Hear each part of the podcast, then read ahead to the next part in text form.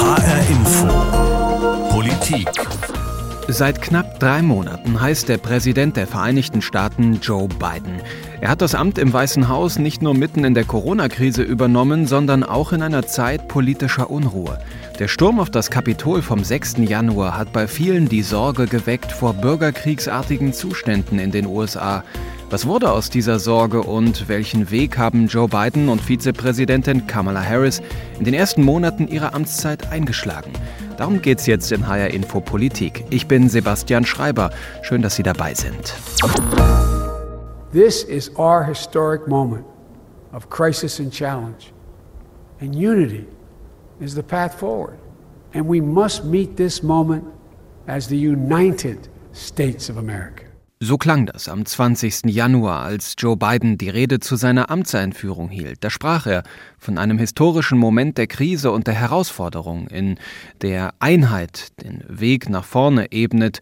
Wir müssen diesem Moment als Vereinigte Staaten von Amerika begegnen, sagte Joe Biden an diesem 20. Januar. Genau dort, wo zwei Wochen zuvor ein wütender Mob völliges Chaos angerichtet hatte, nämlich vor dem Kapitol in der Hauptstadt Washington. Damals waren es Anhänger des damaligen Präsidenten Donald Trump, die nicht hinnehmen wollten, dass im US-Senat, der im Kapitol ja zu Hause ist, die Wahl Bidens tatsächlich amtlich bestätigt wird.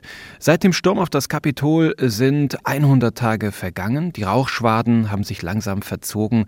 Joe Biden hat angefangen zu regieren und in den ersten Wochen seiner Amtszeit haben er und Vizepräsidentin Kamala Harris auch ziemlich losgelegt. Ihre Vision von Amerika ist da in den Vordergrund gerückt. Zumindest kommt mir das hier in Deutschland so vor. Schauen wir mal genauer auf diese Vision der neuen US-Regierung. Mit meinem Kollegen Christoph Keppeler aus der HR Info Politikredaktion habe ich in den vergangenen Tagen über die Präsidentschaft von Joe Biden diskutiert. Teilweise haben wir auch gestritten und deshalb habe ich ihn gebeten, hier in der Sendung nochmal darüber zu sprechen. Er in seinem Homeoffice, ich in meinem Homeoffice. Christoph, du hast gesagt, Joe Biden habe da einen furiosen Start hingelegt. Was hat dich denn so begeistert in den ersten Monaten seiner Amtszeit? Ja, also ich dachte erstmal, okay, da ist Biden, das ist immerhin schon mal nicht Trump. Biden ist ein Präsident, naja, so wie es sie vorher auch immer gab. Äh, es ist jetzt wieder alles wie vorher. Auf jeden Fall ist dieses durchgeknallte, dieses erratische, dieses tumbe, infantile, narzisstische von Trump, das ist vorbei. Hauptsache eben nicht Trump, das war schon mal wichtig. Aber ich hatte eben auch das Gefühl, das hatten Biden und seine Leute alles sehr gut vorbereitet. Also er hat sofort nach Amtsantritt zig neue Erlasse unterschrieben, die Trump-Erlasse wieder aufgehoben haben. Also zum Beispiel sind die USA in die Weltgesundheitsorganisation WHO zurückgekehrt und ganz wichtig natürlich vor allem zum Pariser Klimaabkommen. Und äh, er hat auch noch einiges andere gemacht, also zum Beispiel das Atom Waffenabkommen mit Russland, das hat er verlängert. Trump wollte das abschaffen und Biden will auch äh, irgendwann wieder dem Iran-Atomabkommen beitreten. Christoph, was mir aus den ersten Wochen mit Joe Biden als US-Präsident vor allen Dingen hängen geblieben ist, der Mann hat Geld rausgehauen, dass es nur so kracht, knapp zwei Billionen Dollar gegen die Corona-Krise. Geld, das teilweise direkt an die Bürgerinnen und Bürger, an die Haushalte geht, in Form von Konsumchecks über 1400 Dollar. Das ist das eine. Jetzt will Joe Biden nochmal gut zwei Billionen Dollar in die marode Infrastruktur investieren. Das ist noch nicht durch. Da braucht er noch die Unterstützung auch im Kongress. Aber Christoph, was erkennst du denn da aus den ersten drei Monaten Biden für einen politischen Kurs? Also äh, das Grundgefühl daraus ist bei mir, da will einer sein Land entscheidend verändern. Also nicht nur die Schäden, die Trump bewirkt hat, reparieren, sondern der will ganz nach vorne gucken, strukturell, der will tiefergehend eingreifen und reformieren. Also es sind nicht einfach die alten USA wieder da, das auch. Das ist mein Gefühl natürlich aus der Ferne, dass sich da entscheidend grundsätzlich was ganz neu formiert. Und noch ein Gedanke, für mich ist es erstaunlich links, also im weitesten Sinne, was man so mit links auch äh, bezeichnet. Starker Staat, der eingreift und gestaltet, alle mitnehmen, also auch die Ärmeren, sehr divers, antirassistisch. So sieht seine Regierung aus, während bei Trump, da fand man ja fast nur alte weiße Männer drin. Das ist wahrscheinlich deshalb so. Ich denke, Biden weiß, dass viele der Demokraten, die ihn gewählt haben, eigentlich lieber Bernie Sanders als Präsidenten gehabt hätten. Und deshalb hat er viele, viele linke Forderungen von Sanders übernommen. Und jetzt darf er dieses Versprechen auch nicht einfach brechen, so nach dem Motto, ja, jetzt bin ich ja gewählt, jetzt ist das alles nicht mehr so wichtig. Denn das könnte dann bei der nächsten Wahl wieder Trump stärker machen. Christoph, lass uns noch mal einen Punkt genauer raussuchen. Klimawandel steht bei Joe Biden im Fokus, hast du auch schon angesprochen. Die USA sind dem Pariser Klimaabkommen wieder beigetreten. Es gibt auch einen eigenen Klimabeauftragten in der Regierung von Joe Biden. Das ist der ehemalige Außenminister John Kerry. Was glaubst du denn, wie ernst meint es Joe Biden mit dem Klimaschutz? Also ich nehme es ihm ab. Äh, ich denke, dass er es da wirklich gut, also ernst meint, äh, aber auch deshalb, weil es auch rational einfach sinnvoll ist und wirtschaftlich vernünftig. Trump wollte Stahlwerke wieder öffnen und redete, ziemlich dummes Zeug, finde ich, von angeblich sauberer Kohle und so weiter. Biden setzt jetzt einfach auf Zukunftstechnologien, die ja nicht nur eine sauberere Umwelt, weniger gefährliche Treibhausgase bewirken sollen, sondern also auch wirtschaftlich werden die ja mehr bringen als all die problematischen CO2 ausstoßenden alten Industrien, die irgendwann riesen Umweltkosten für den Staat verursachen werden und es ja auch schon tun jetzt. Ich habe vorhin schon das Infrastrukturpaket angesprochen, das Joe Biden auf den Weg bringen möchte. Gut zwei Billionen Dollar will er da rein investieren. Ich war mal als Korrespondent in den USA und weiß, dieses Investment ist an vielen Stellen auch dringend nötig. Da gibt es nicht nur die berühmten wirren Stromkabel an allen Ecken und Enden. Ich erinnere mich da auch an Brücken zum Teil, über die ich eigentlich lieber nicht gefahren wäre. Also da hat Joe Biden sicherlich gut zu tun.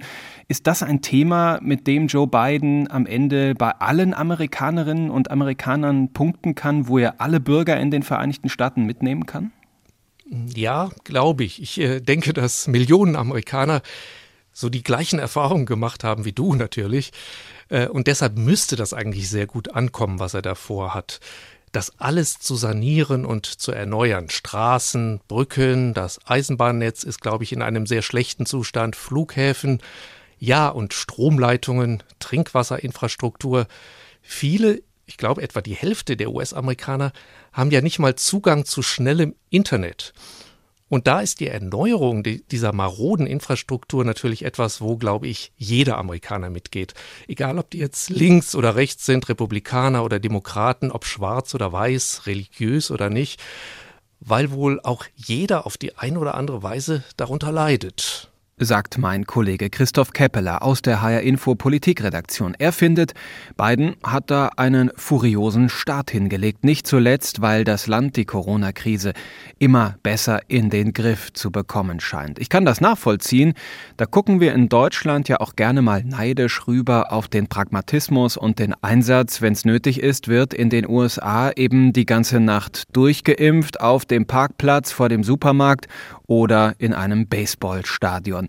Das ist auch ein Bild von Amerika, das Joe Biden und Kamala Harris selbst immer wieder gerne zeichnen.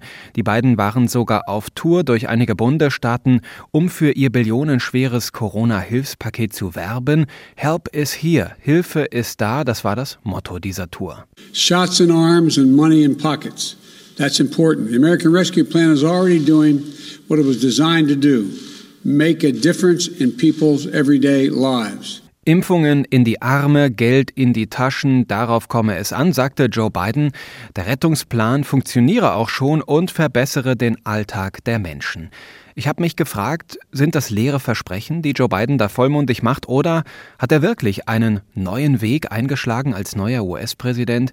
Ich habe daraufhin Katrin Klüver-Ashbrook kontaktiert. Sie ist in Wiesbaden geboren worden, lebt heute in den USA. Dort forscht und lehrt sie als Politologin an der renommierten Harvard Kennedy School in Cambridge.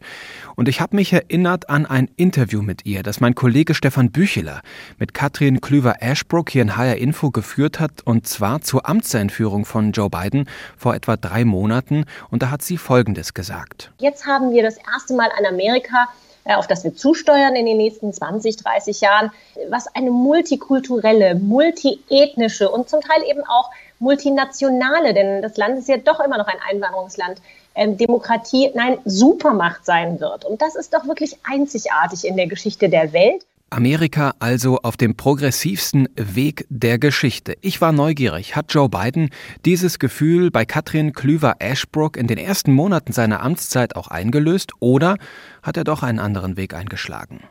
Nein, das ist in jedem Fall die progressivste Administration, äh, ja im Grunde genommen seit Truman oder vielleicht auch seit Franklin Delano Roosevelt. Ich glaube, so schnell äh, hat zumindest in der jüngsten Zeit kein amerikanischer Präsident so tiefgreifende Gesetzesvorhaben äh, auf die Straße gebracht, beziehungsweise auch wirklich in die Umsetzungsphase schon gelenkt. Und was ganz interessant ist daran zu beobachten, ist, dass wir vor einigen Monaten vielleicht noch gesagt haben, ah, es könnte auch zu tiefen Auseinandersetzungen in der Demokratischen Partei kommen, zu ganz großen Themen des sozialen Umbaus. Aber wir sehen, dass die Demokratische Partei diesem Präsidenten den Rückhalt weiterhin gibt, ihn stärkt so dass er wirklich mit diesen drei großen Gesetzesvorhaben, ähm, erstens mal zur Pandemiebekämpfung, zur Infrastruktur, aber jetzt eben auch zum großen, eher sozialen Umbau, wo es darum geht, Familien zu stärken, ähm, wirklich das Rückgrat Amerikas zu stärken, dass ihm da die Partei den Rücken frei hält. Und das ist schon ziemlich interessant. Das sagt einiges aus. Was genau macht es denn so progressiv? Weil viele der Inhalte, würde ich jetzt mal sagen, sind teilweise auch so ein bisschen ja als Rückgriff zu sehen oder Rückkehr, wenn man da zum Beispiel auf den Klimaschutz äh, schaut. Da will Joe Biden zurück zu einer klimafreundlicheren Politik, zurück zum Klimaschutzabkommen von Paris. Aber ähnliches hören wir auch zur Migrationspolitik. Da sagt er, Amerika müsse als Land alle willkommen heißen, die dort auf der Suche nach Schutz und Chancen sind. Also eher eher auch zurück zu alten Werten. Was macht es denn aus Ihrer Sicht zu einem neuen Amerika? Na, es muss natürlich erstmal zurückgerudert werden, um die vier Jahre wieder gut zu machen, die Amerika quasi nicht nur national, aber auch international verloren hat, aus Sicht zumindest eines demokratischen Präsidenten. Umgekehrt muss es aber dann natürlich auch ganz, ganz schnell nach vorne gehen. Und ich glaube, dass er sich den Tiefen der Probleme Amerikas jetzt stellen möchte. Das mag für manchen, gerade in Europa, die sozialdemokratische oder große Sozialsystem gestützte Politik gewöhnt sind, erstmal so ein bisschen altbacken und gar nicht so progressiv wirken. Auch gerade denken wir an die Infrastrukturpläne. Ne? Wenn, es, wenn wir das vergleichen mit Europa, mit den Schnellzügen, die sich durch Europa ziehen, da ist es lachhaft, was in Amerika zurzeit geleistet werden kann. Aber es sind eben diese ganz notwendigen Dinge, denn auch Joe Biden hat im Blick, dass es hier ganz groß auch um den Systemwettkampf mit China geht. Und es geht darum, nachweisen zu können, dass Amerika immer noch die innovativste Gesellschaftsform der Welt bleiben kann. Das heißt, es muss schnell gehandelt werden. Und er hat eben zack, zack gemacht. Er hat wirklich ähm, gesagt, ich mache das mit meiner demokratischen Mehrheit. Und die Zeit sitzt ihm eben auch wirklich im Nacken. Wir haben eben schon bald eine Kongresswahl, anderthalb Jahre fast nur noch. Äh, wenn die Mehrheit wieder zusammenschrumpfen könnte, dann könnten viele dieser Pläne passé und dahin sein. Das heißt, dieses unglaubliche Tempo, dieses historische Tempo, das nutzt er mit einem unglaublichen Ratschlag, mit einem unglaublichen Aufschlag. Sie haben den äh, Rückhalt der Demokraten im Kongress angesprochen. Der ist entscheidend für Joe Biden, um seine Vorhaben überhaupt umzusetzen. Zugleich hängen diese Vorhaben ja auch mit enormen Investitionen zusammen. Er greift da sehr tief in die Staatskasse. Das kostet Billionen. Und da gibt's natürlich das einfache Motto, wer viel ausgibt, muss irgendwie auch viel einnehmen. Da geht's ja dann irgendwann auch möglicherweise um höhere Steuern. Das dürfte dann ein weniger populärer Schritt sein. Ja, obwohl wir jetzt gerade sehen, dass das, was angedacht wird, ich meine, nochmal im europäischen Vergleich sind diese Zahlen 28 Prozent bei gerade bei großen Unternehmenssteuern immer noch vergleichsweise gering. Natürlich muss es darum gehen, weiterhin Jobs und natürlich ähm, große Unternehmen in den USA zu halten. Das heißt, ich glaube, diese Zahlen sind ganz bewusst gewählt worden, wenn es darum geht, ähm, jetzt die Steuererhöhungen anzusetzen. Aber umgekehrt sind nämlich die Steuererhöhungen in Anführungszeichen für Reiche, also auch eben für Großunternehmen im ganzen Land, landesweit natürlich doch relativ populär, wenngleich natürlich die Republikaner jetzt schon dagegen Druck machen, sich zurückbesinnen auf ihre eigentlichen grundsätzlichen Werte als Republikaner, nämlich die zu sagen, nein, nein, man müsste das Staatsdefizit klein halten, das sind so die Grundwerte der Republikaner. Also natürlich wird es da noch im einzelnen Lagerkämpfe geben. Aber die drei großen ähm, legislativen Initiativen, die der Präsident jetzt auf die Straße gebracht hat, sind durch die Bank, sowohl bei republikanischen Wählern, eben auch bei Demokraten, durchaus populär. Und, wie wir jetzt an den Wirtschaftszahlen schon sehen, sie scheinen der amerikanischen Wirtschaft ganz generell gut zu tun. Sie kommt zurück. Sie fängt sogar vielleicht an zu florieren. Und ich glaube, das sind, und das sind die Lehren, die er damals auch aus der Krise 2008, 2009 gezogen hat, wo Herr Biden dafür zuständig war, die Autoindustrie Amerikas wieder aufzurüsten.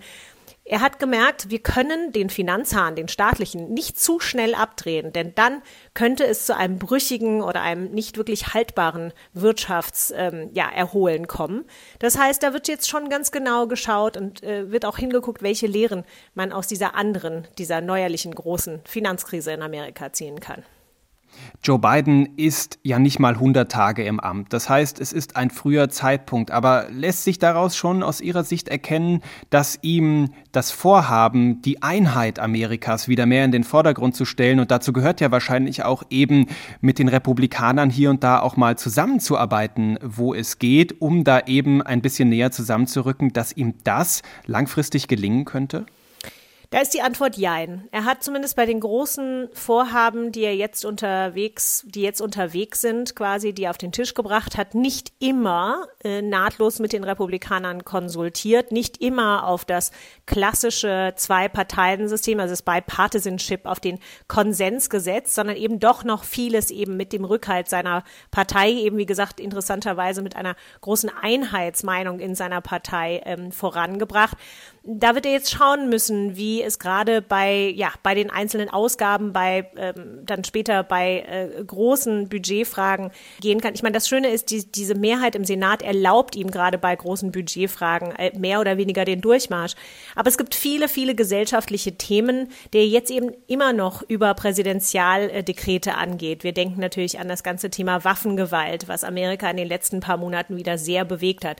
Das sind Themen, die die Republikaner einfach nicht mittragen. Eine, eine neue flächendeckende Waffengesetzgebung, das werden die Republikaner nicht mittragen. Und da werden ihm dann doch schon die Hände gebunden sein, da mehr zu machen, auch wenn es für diese amerikanische Gesellschaft unglaublich wichtig wäre. 43.000 Amerikaner fallen in jedem Jahr Waffengewalt zum Opfer sagt die Politologin Katrin Klüver-Ashbrook von der Harvard Kennedy School in Cambridge.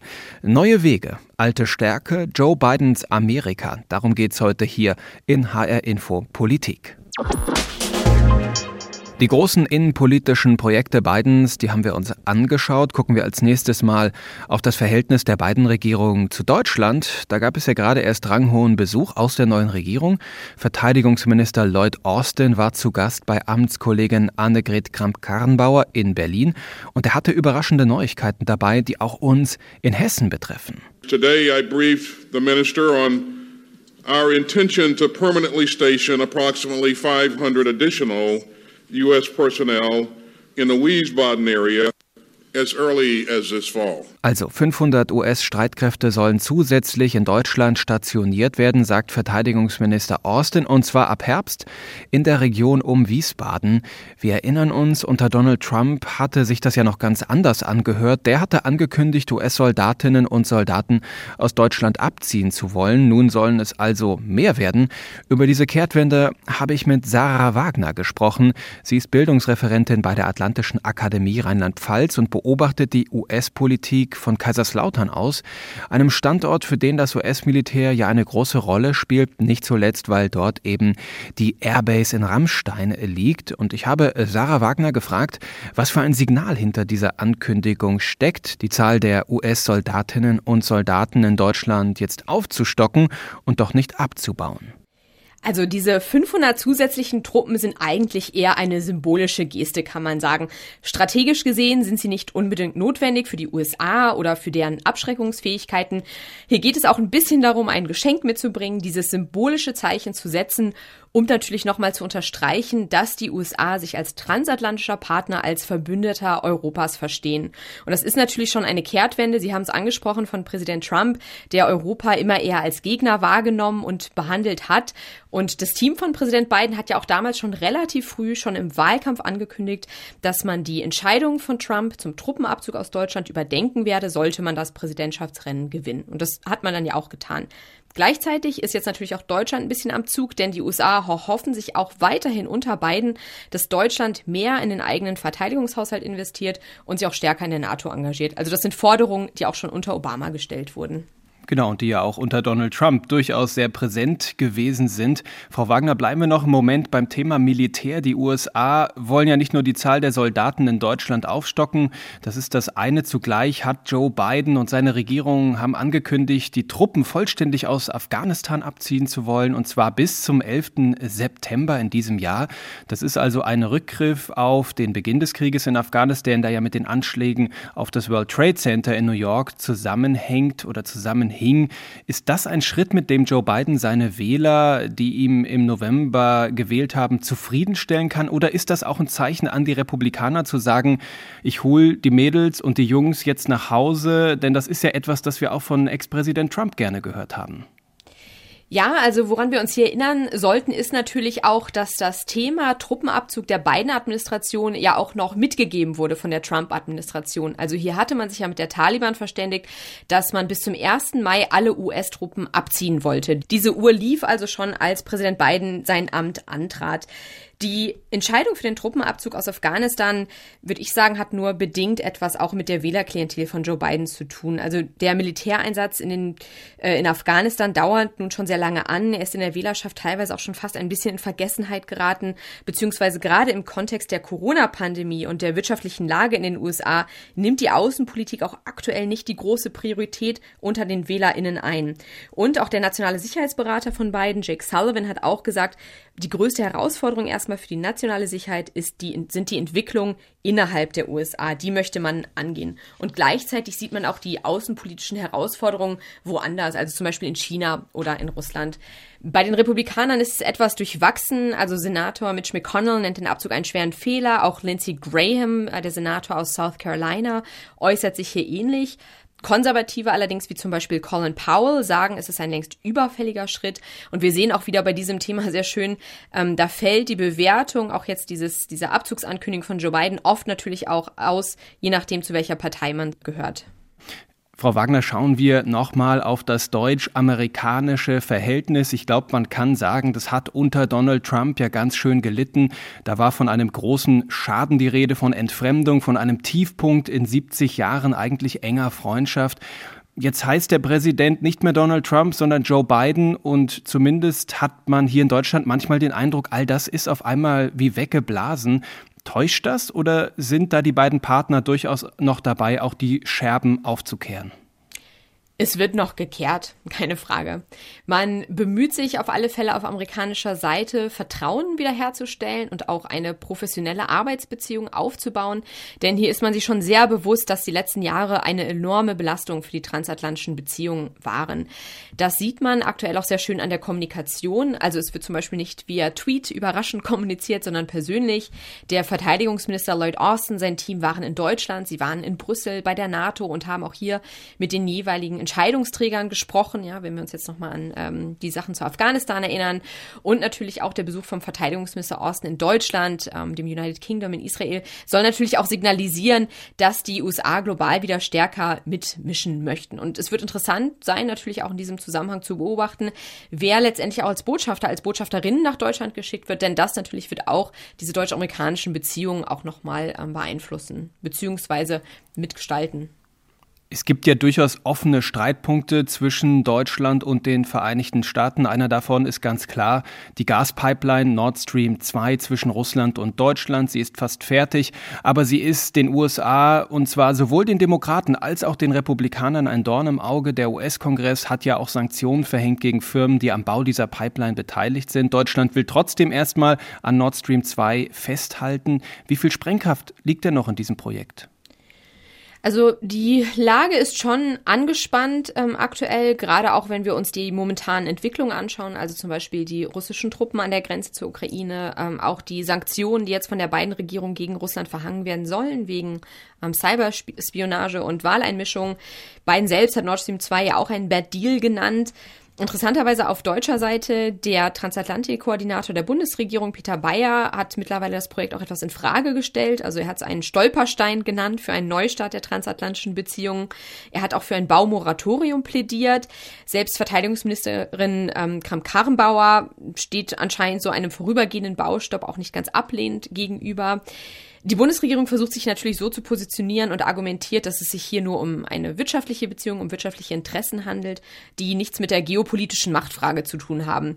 Die USA werfen Deutschland hier natürlich auch vor, auch nicht ganz zu Unrecht, auch eine gewisse Art Naivität. Auf beiden Seiten ist momentan der innenpolitische Druck groß, also auf Seiten Deutschlands durch die Wirtschaft, in den USA durch den Kongress. Die Frage ist also, ob man hier überhaupt noch eine, ja, oder inwiefern man hier eine kreative Lösung findet, bei der beide Partner auch das Gesicht wahren können. Nord Stream 2, nur zum Abschluss, zeigt auch sehr schön diesen Grundkonflikt, der weiter zwischen den USA und Deutschland bestehen bleiben wird.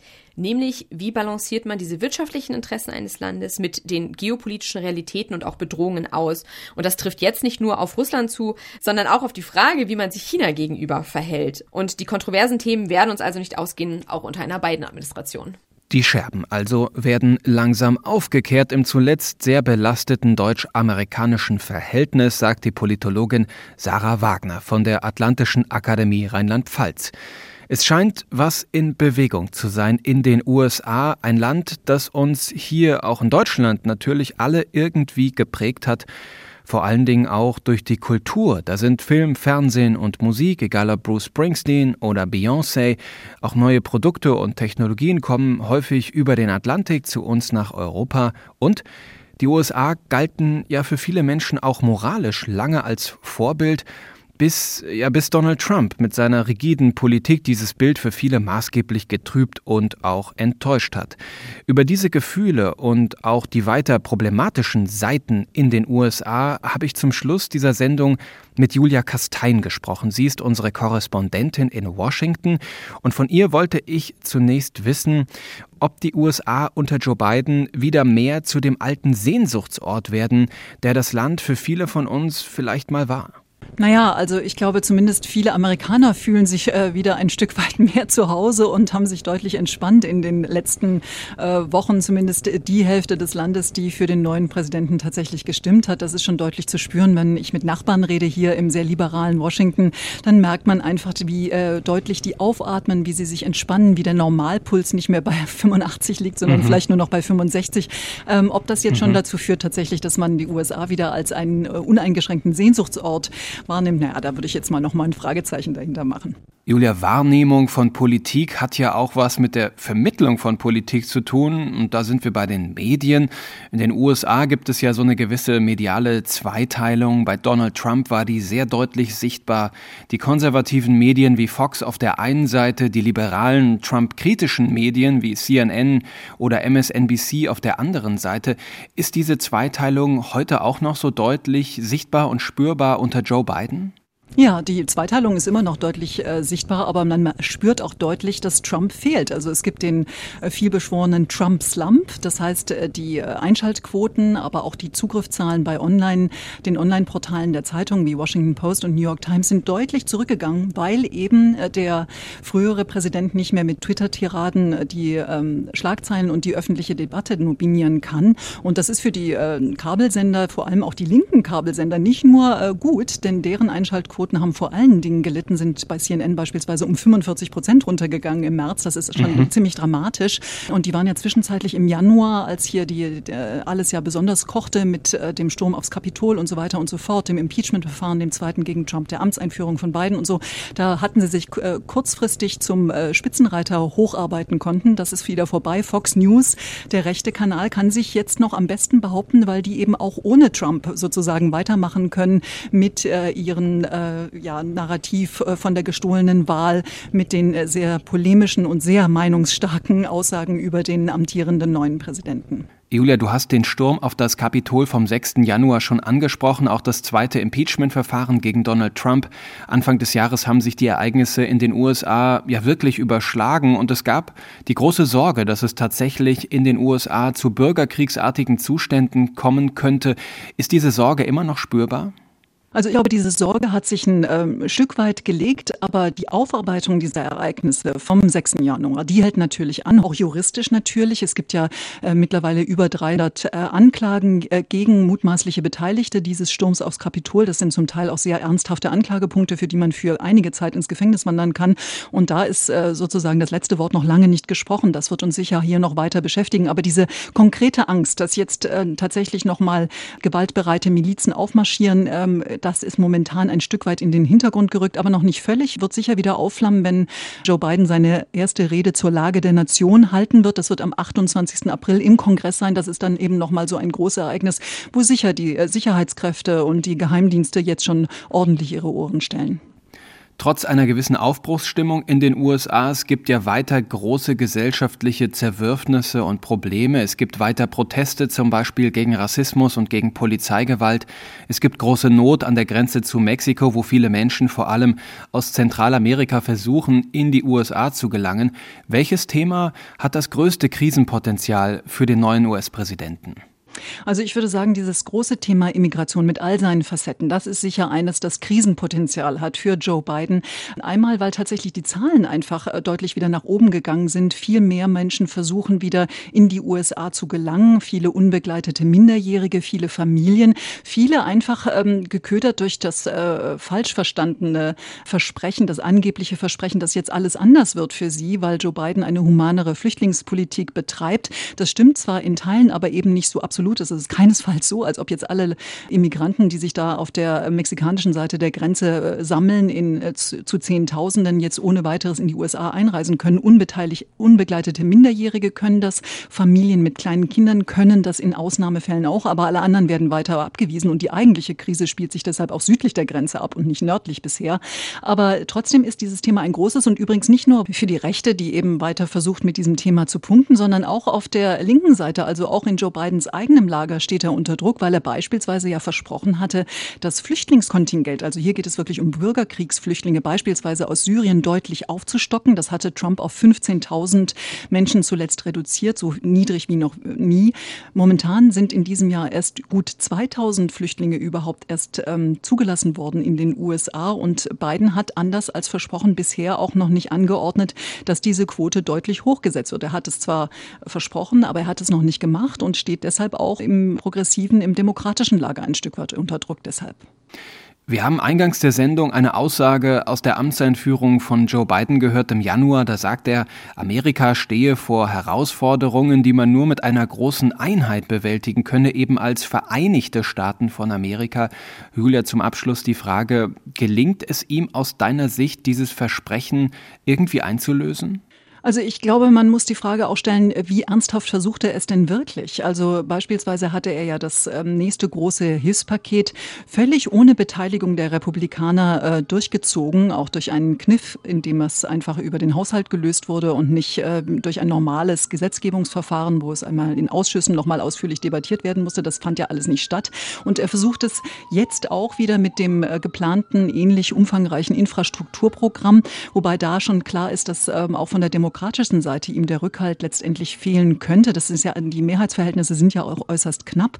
Also er muss da auf die Republikaner noch ein Stück weit deutlicher zugehen. Er hat jetzt in dieser Woche wieder ein paar Republikaner ins Weiße Haus eingeladen, um nochmal zu reden. Aber ähm, die Frage ist, wie ernst er es wirklich meint, ob er dann auch ähm, Abstriche macht bei dem, was er da vorhat und äh, sagt, okay, das lassen wir tatsächlich weg und nehmen das dafür rein. Also dieses übliche äh, Kompromisssuchen, was ja eben auch dazugehört, wenn man zwei Seiten ein will. Da äh, bin ich mal gespannt, ob er da jetzt auch tatsächlich liefert. Versprochen hatte er es ja sagt Julia Kastein, unsere Korrespondentin in Washington. Wer genau zugehört hat, hat auch den typischen Sound der amerikanischen Krankenwagen gehört in ihrer letzten Antwort. Vielleicht ist das auch ein bisschen sinnbildlich für die Politik von Joe Biden.